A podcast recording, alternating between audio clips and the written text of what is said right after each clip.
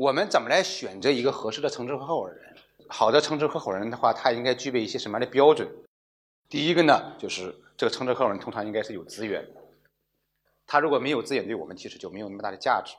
我们有的很多时候可能不见得是为了那个称职合伙人他的资金而去的，很多时候是为了他的资源而去。而这个资源本身是背后意味着什么？背后意味着其实是这个市场。市场背后意味着什么呢？意味着我们有销售额。所以呢，城市合伙人第一个标准的，通常他应该有资源。第二个，你资源也没有，你还想参与这个事儿，你还看好我，我也看好你，那你至少应该有钱。你又没钱又没有资源的话，那我们干嘛一起来合作呢？就没有价值。第三个啊，通常来说，我们找的城市合伙人跟我们所从事的业务之间是有行业关联性的。因为什么呢？因为没有行业关联性的人，通常也没有这个资源。有利现在在找城市合伙人。那我的用户群体呢是谁呢？是企业家和创业者。那我要找的称职合伙人，他应该具备的资源是什么呢？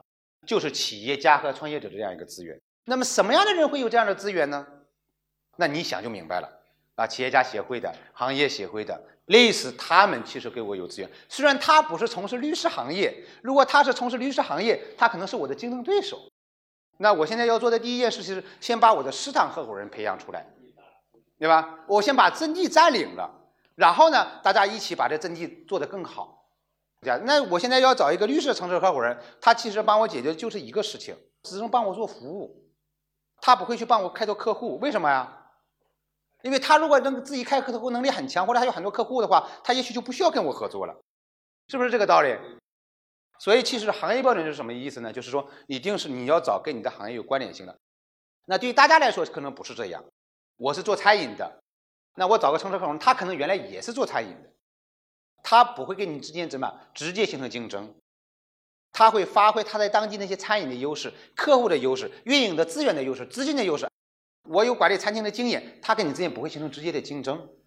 最后两个就是这个价值观标准，找城市合伙人呢，我们其实也不是那么盲目，说有人愿意参加，你好你就接受，其实也不是这样。他跟你之间肯定还是有一些共同点。价值观呢，听起来是一个比较务虚的东西，层次比较高的东西。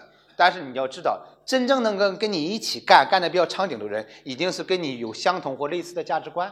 大家有些东西根本还是有一致性的，否则就是东西即使跟你做，也做不长久。